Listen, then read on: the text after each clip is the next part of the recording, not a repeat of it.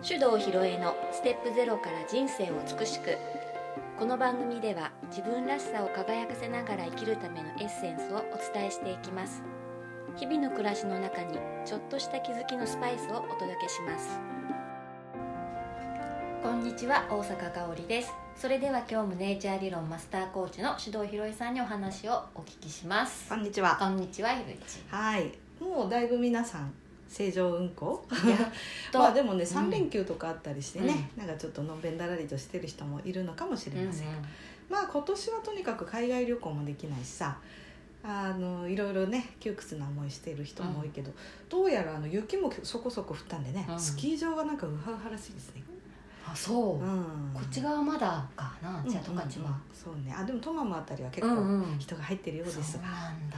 うん、まあねなんでみんなそんなに何にビクビクしているんだねと言いたいところですけれども、あの今日はね、えーまあ、ここのとこ数年といや数年かもしれないけど私がまあ若干気になっているワードといいますか、よくみんな使うけどどういう意味に思ってんのかなと思いつつあえてそれほど突っ込んでもいないうんうん。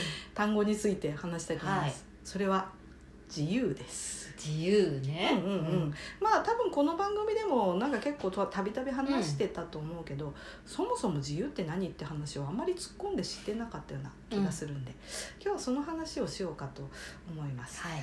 えー、とやはりこの令和の時代に入りましてからね自由な生き方を目指しましょうみたいな、うん。なんかすごく、うん。まあなんか広まってきたっていうかさ、はい。うん。みんな言うようになったなってうん思いますね。であのよく言われるよね「ヒロエッチ自由でいいよね」私なんかさ仕事あるからいや私も仕事してるしなんだけど。いやそれは置いといて、まあ、仕事っていうと大半の人が、えー会社勤めなんかをしててねあの勤務時間が決まっててえー拘束時間が長いんでイコール自由じゃないと。うん。うんいうことを言いたいんだなっていうのはまあまあわかります。うんうんうんじゃあね自由って何かってことなんはあの自由ってさもともとあった日本語じゃないんだよね。いねそうなんだうん。ねであの漢字でできてるっていうか、まあ、漢字二文字熟語とかは大半があのなんていうの中国漢語から持ってきて、まあ、日本語化したものだったりあと明治時代の日本人が外国語になしかない概念を日本に持ってきてふさわしい訳語を考案してですね、まあ造語のように作り出したものが多いんだよね。でこの自由もそのまた一つで、で、まあ、一般的に今みんなが使っている自由っていうのはあの福沢諭吉が、えー英語の「リバティ」を日本語にする時自由というふうにしたというふうに史実では言われてましてね。うんであのそうなんだと思っていろいろ調べると今回面白いことが分かってね福沢諭吉先生、うん。相当悩まれたみたいですね。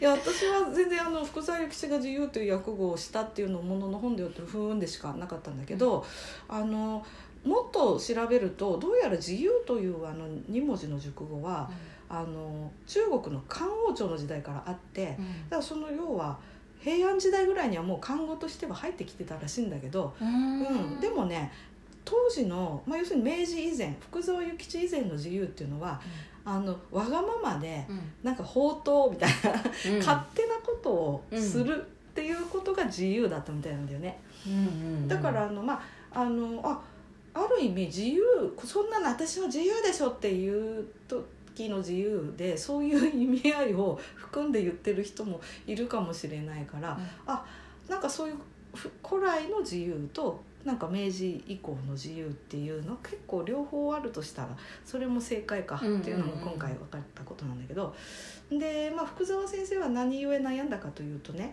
うんなんかそのやっぱり古来からある自由っていうのにししか知らなかったわけだよね、うん。要は江戸時代の人なわけだからさ、だからいやこのリバティという言葉はねそんなわがまま勝手にやりたい放題やるっつうこと言ってないよなってうん思って悩んだんだねきっと。そうだね。いやーうん。申し訳なかった、知りませんでしたよ先生。っていうことなんだ、うん。それでじゃあ liberty ってなんだっけってねちょっと辞書を引いてみるとやっぱりねこう自分の幸福を追求する権利みたいな概念なんだね、うんうん。あの native English speaker の皆さんが使っている liberty はね、まあまさにその、えー憲法で言うと基本的人権うん。みたいなやつだな幸福追求権か。そっかそっか。うん、自分は自分の選ぶえー幸せっていうのを決めて選び取って良い。うん。これがリバティだ、そうなんだね。うん、分かりやすい、うん。うん、ところがですね英語にもう一個自由と訳される単語があってこっちフリーダムっていうのね、あのじゃあフリーダムとリバティどう違うの今回はちゃんと辞書引きましたよ。はい。でもねこれね私、まあ、英語学習の話はまたどっかで話そうと思うんだけど意外と私ねあの日本語訳で単語あんま覚えてないんだよ、うんうんうんうん。うん。多分カオリンもフランス語そうだと思うんだけど、なんかそのイメージ？がざっくりした概念でそうそう覚えてる感じそうそうとか動作とかさ、うんうんうん情景とかで覚えてるでしょ、うん。だからパッと日本語出てこなかったりして、あのここういなんだっう感じのけなんだっやつみたいな。けなんだっけって、うんうん。日本語でなんだっけってなるよね。ちょっとタイムラグがあるんだよ。だから私もリバティとフリーダムはやっぱりね絵で覚えてんだうん。も だからねリバティはもうズバリあれですうよ。あれだね。このうん。あれっての。あれだね。これ画像映ってない。えっとニューヨークにあるうん。自由の女神像ね、あれスタティ・オブ・リバティって言いますね、でフランスから送られた、うん。まあ、要はフランス革命がねその今の人が知っている基本的人権っていうコンセプトがさあれを境に確立したような出来事なんで、まあ、自分の幸せを追求していいんだよっていうそういう明かりを灯しているお姉さん、うん。あれが自由の女神、うん。スタディ・オブ・リバティなわけだ、うんまあだからあのそういうのがリバティだなっていうイメージ、で でフリーダムは？フリーダムはさこれさあのなんか、うん、と抑圧されていた人があの檻がバッと開いてうわーみたいな、うんうん。フリーダムみたいな。歌もあったよね。あるある。わあワムの、うん。フリーダム。フリーダム。そう。私あれが浮かぶ。そうそうそう。あれはフリーダムはうん。要するに縛り付けんなと、うん。俺たちは自由になりたいんだ、うんみたいなうん歌だったけど、うん。そういうやつですよ、そうなんだうん。ね、なんか違うんだよね。違うね。うん、でそれ今私初めて日本語的に解説して自分で腑に落ちたうん。みたいな感じなんだけど、まあそれでねあの自由な生き方って言った時に私はねやっぱりねあの自由の女神方式なんですよ。私の幸せは私が決めるんでうん。あの口出ししないでよと。うん人と違ってても別にいいじゃない？うんうん。私がいいと思うんだから。うん。これが私の自由。うんでももしかしてみんなが私を見て自由でいいなって言ってるのは、リバティのことを言ってんのかもしれないと思ったの。うん。私こんなに縛られてあんた勝手にしてていいわねうんうんうんうん。思ってんのか。そうなのかな。っていうふうに思うとこれはまた自由の話しても随分違っちゃうなってちょっと思いましたね。うん。で多分ねあの今何らかの束縛にあえいでいる人っていうのはうんフリーダムを求めているんだろうね。うん。だからとにかくこの縛りから抜け出せば、バラ色の未来が待っているって思っているのかもしれない。うん。だから自由っていいよねって。だけどねあのこれ自由ってそれだけではないんだようね、ん。でかおりんもなんかそういうことを言われたんでしょ、そうそうそう。うん。小さい頃よくねうん親にね。ねだって好きな言葉自由って書いてたの。私そう小学校の文集にね 好きな言葉自由、素晴らしいね、高校がね自由人だったあなるほど。うんうん。ちょっとずっとなんかあったんだね、うん頭にねあったんだうんそして、まあ、自由がいいって言ったらなんかお母さんの言ったこと素晴らしいじゃない。の、自由にしてもいいんだよあんた、うん。ただねって。責任を伴うんだからねよく考えなさいよって。いや自由ですることをってうん。よくね言われた、まあ、なんて素晴らしい教育なんでしょう。その通り、まあ、自由は責任とセットだっていうのはねまあ聞いたことある人も多いんじゃないかと思うんだよまあ結局自分の幸せは自分で決定してそれを自分で追求するんだ。ってなったらさまあ極論すると誰にも言われてないんで、自分で決めたから、自分で責任取んなきゃいけない。当たり前だよね、まあでもさあのどうなんだろう。責任を取るのが嫌だから束縛に甘んじるっていうのってどうもしっくりこないなとも思うのね。うんまあ、あのその状態が幸せかってうんうんいうことを突き詰めると結構疑問を感じちゃう。うん。うんだからなんか知らないけどその幸せっていうものをね本当の意味で捉えてない人もまだまだ多いのかもしれないよね。でさその自由の女神が象徴するようなまあ例えばフランス革命の時に民衆が求めた自由っていうのがさそのこうやたらと、えー、強権的ななんか政治があってね、うん、押さえつけられていると、うん、それで重税にあえいでいて、うん、生活がままならない、だからある意味ではその抑圧から抜け出すっていうのもあるんだけど、うん、もっと突き詰めるとやっぱり自分の幸せは自分で決めて自分で作りたいんだっていう欲求だったんじゃないかなと思うんだよね。でそれがああいうね自由の女神像みたいなイメージに、うん、まあ作られていったんじゃないかなって思ったりするわけですよ。うん、だからあのやっぱり封建制度みたいなまあ、身分ががっちり固まって人が土地に縛り付けられていて、まあ、逆を言うとあの兄弟の末っ子とかでね土地分けてもらえない人は根なし草になる以外ないみたいな、うんうん、そういうこう変悪い方での予定調和的な生き方を強いられるところから、えー、逃げ出したい。うん、だけどそれがあのゴールではなくて、実は本当の幸福追求のスタートだった。そうなんだね。みたいなことなんじゃないかいやうんそうなんだなと思って今聞いてて思った、うん、そうそれでまあ私実はなんでこの話をしたかっていうとね このことばっかり考えてた時期があったの、うん、私ね27歳の時に大学院に行ったんですよ。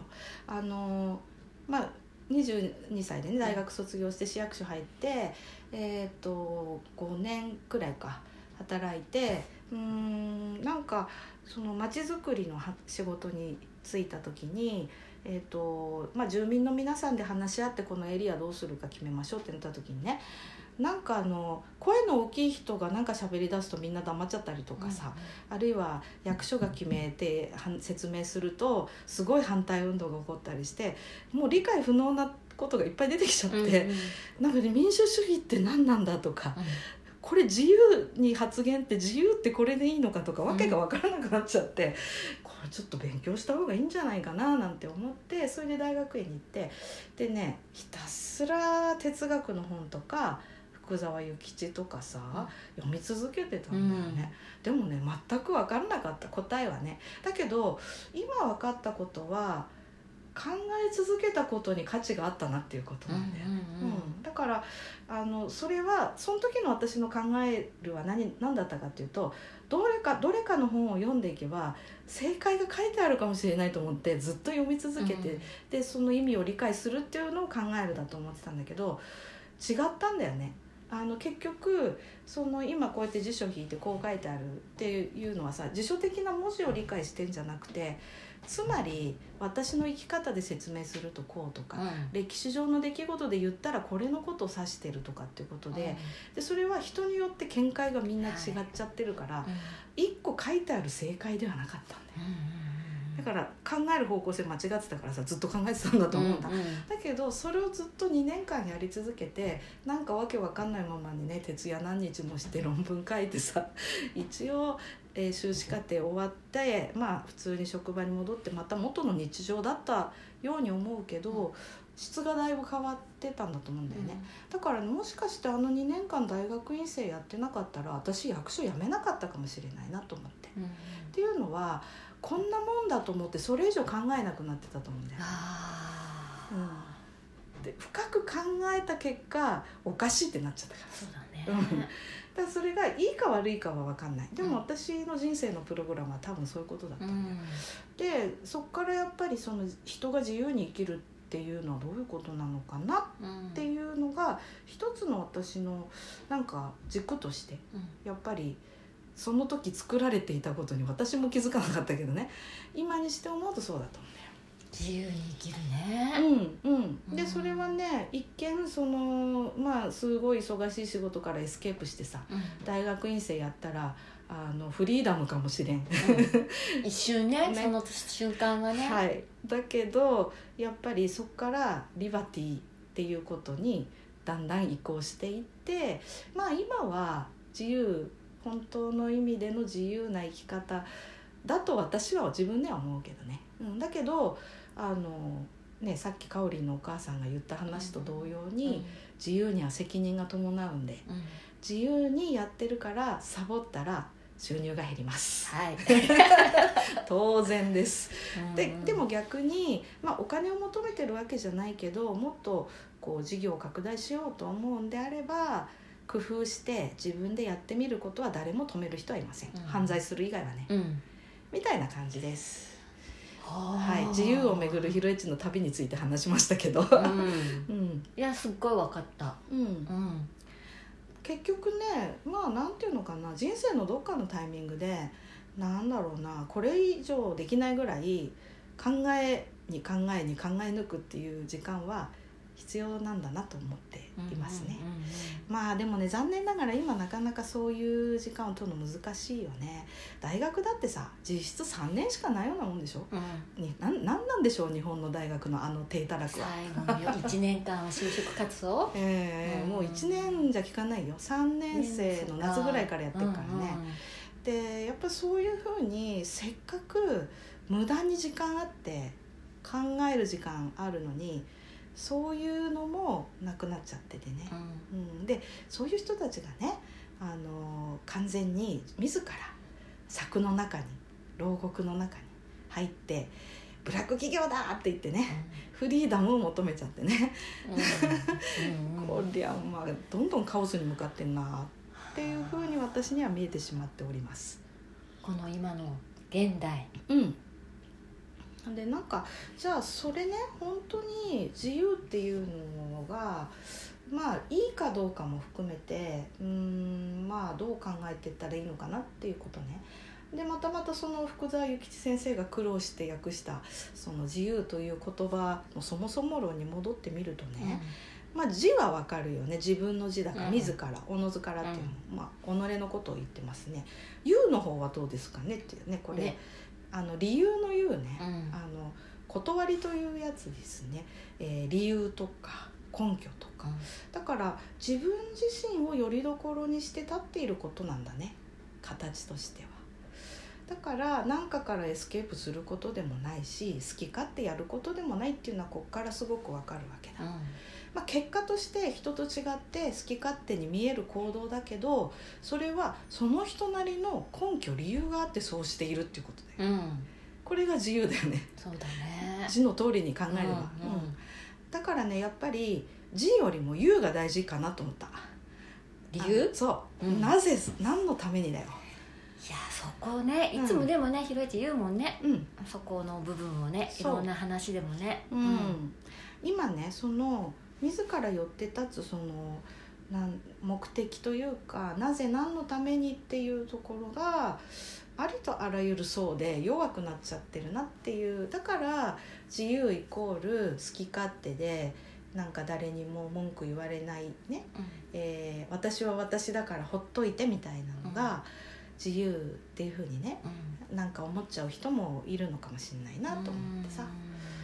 私なんかそういうふうに突き詰めた自由考えるといや相当厳しいことだなって思うよ。いや私もその自由って、うあすっごい厳しいし、うん。すごくか過酷ってのはまたちょっと違うんだけど、うん。なんかそんなイメージがん、うん、ある、あるよね、うん。でそうなったらじゃあもういい。別に自由じゃなくても、あのお金そこそこあって、えーなんとなく日々をね平穏無事に過ごせればそれでいいよ。そんな責任なんて取りたくないしっていうのがじゃあそれでいいんじゃないってやっぱり思えないんだよね。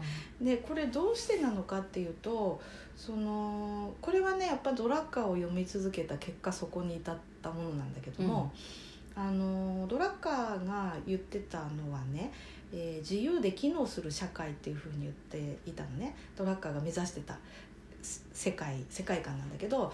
で私の世界平和っていうのはまさにねドラッカーが言ったその、えー、と世界観とぴったり同じなんですよ。自由で機能する社会ってね。でじドラッカーがそこに至ったのはなんかこう反面教師的にその若い頃に戦争で荒廃した世界を見てこんな風になっちゃダメだって思ったからなんだけど、じゃあ自由で機能する社会っっていうのを作るためにはあのもう私別に自由じゃなくていいですっていうのそういう人ばっかりだったら絶対実現しないでしょ。で、えっと、実現しないだけならいいけどそのまま放置すると何になるかっていうとねドラッカーは全体主義に行くって言ったんだよね。結局もう私別にね自分で決めたくないんで誰か決めていいよって言ったらヒトラーみたいな人出てきちゃったわけでしょ、うんうんうんで今の日本ってかなり危ういと思うんだよ。もうもうダメ。私考えるの大変だからもう誰かの言う通りでいいってなってこんなになっちゃったわけでしょ、これを全体主義と言わずして何というのだろうか私形容する言葉を他に持ちませんうん。でこれはねやっぱりみんながね責任を伴う自由が厳しすぎて放棄しつつあることの表れじゃないかと思ってちょっとそこだけが気になってることなのね、だからさ子供たちにもさ自分で考えて行動しなさいよじゃなくてほらそんなことしたら周りの人に変な目で見られるんだからあんたもマスクしなさいとこういう調子なわけだ。そしたら自ら率先して自由を手放すように親がね子供をそのように教育してるっていう段階まで来ちゃったでしょ。うん。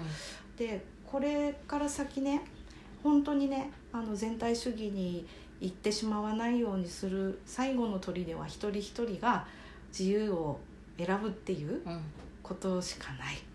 ないね、うん。でその社会心理学者のさエーリフエーリヒ・フロムっていう人がめ有名な本書いてて「自由からの闘争」って。あ今ね私ね頭に浮かんでたの。あれはもうね絶対読んだ方がいいよみんな。自由からの闘争って何かって言ったら今言ったやつだよ。うん自分でね責任取るなんてもう辛すぎるって。自分で決めるなんつったらね無限に選択肢あっても頭痛いだけだと、うん。誰か決めてくれの果てにある恐ろしい世界こうなっちゃうんだよ。うん。本当にそれでいいの。ねでもそういうこともイメージできないっうんていうことだよね今の人たちはね。想像力がどんどんしぼむような教育してきてるからね、まあそれでさ私の2021年の野望をいろいろ書いていくとね、うん。まあ、最初にママインドマップを書いたんだけどさパッと思い浮かんだキーワード教育だったの。うん。でねいろんなさそれ以外にもテーマあったんだよ、うん。でもね結局教育の枝がドバーってでかくなっちゃった。私教育とか一番敬遠してたテーマなのになんでこんなに書いてんだと思って自分でも驚いたんだけど、なんか私の中の危機感のスイッチが入ったのかもしれないね、うんうんでも私はいまだにやっぱり学校教育のシステムに関してはもう本当にもう行くとこまで行って崩壊すればいいぐらいアナーキズムの極地にいるので私がやりたいのはやっぱり家庭教育だな、うんだからお母さんたちと一緒にそういう話を分かりやすく学んでね子どもたちにどんな風に考え本当の自由っていうことを教えて何かに縛られたとこから嫌だ嫌だっていう自由じゃなくて、うん。自分の幸せは何なのかうん。そこに向かって自分はどっち選ぶのかうん。責任と痛みを伴いながらね、選んで傷だらけになりながらでも転びながらでいいからうん。ちょっとずつそっちに進むっていうねそういう方が絶対にいいと思うよ。いいと思う。ん。ううん。でそしてさそういう志の人が集まってねお互いに力を出し合って、うんうん。でねこれ自由に生きるっていうのは別に孤独じゃないから。うん。自由な生き方を選んでいる人同士が接点を持ちながら大きなコミュニティを作ってそのね自由からの闘争の結果の全体主義じゃなくそっちの反対側の自由で機能する社会に行きたいなっていう話だからさ別に孤独じゃないんだよ、うん。うん。うん、砂吹きみたいな生き方しなくても別にいいので、うんうん。砂吹きね。うん。あの人自由そうでしょ。自由そうだけどなうん。なんだろうな。自由そうだけど孤独そうでしょ、うん。孤独愛してんのかな。うん。まあ、みんながそうならなくてもいいわけでね。だからまあこれからも特にね2021年はいろいろなことがおそらく起こると思うんで。まずだからそうなってくるとさ自由云々のねあの前に考えなきゃいけないのさっき言ったじゃない、私にとっての幸せは何、そこだよね。うん、これすら考えられない人多いんだから、うんうんお金いっぱいあったら本当に幸せ？とこうねあのいっぱい出てくるかもしれないけどそれさ本当？本当？それあったら絶対本当に幸せ？って自問自答を繰り返してみてほしい、うんうんうん。うん。そうだね。うん、うん。そしたら自分にとっての幸せはよしこれだとなったらたとえ周りの人と違ってて「えっ?」て言われようと、うん。反対されようと自分で決めてそっちに進んでほしい。うん。するとね同じ方向に進んでいる仲間っていうのが目に入ってつながれるようになって、どんどん進めるようになるわけ。どんどん自由に近づくのね。そうそ生き方が。ううん。というテーマでね、うん。私は2021年を過ごそうかなとはい思っているいいです。わけですねいや私もそこに乗っかってますよ。そうだよね。ナウシカとしてね。私はもうう魔女としてそういう世界作りつつありますけど、なのでね皆さんも、えー自分にとっての幸せ、うん。まずね年初まだまだ。あのある意味ね、えー日本の本当の旧暦のお正月まだ先ですし、はい、なんならあの節分っていうのがね、うん。年の変わり目と考えてもいいぐらいなんでね、自分なりの幸せをぜひぜひ考えてみていただけたらと思います。わかりました。はい、はい。それでは今日はこの辺で。はい。はい、ありがとうございありがとうごました。ざいました。この番組では皆様からのご意見ご質問を募集しております。番組ページにあるリクエストフォームからお送りください。たくさんのお便りお待ちしております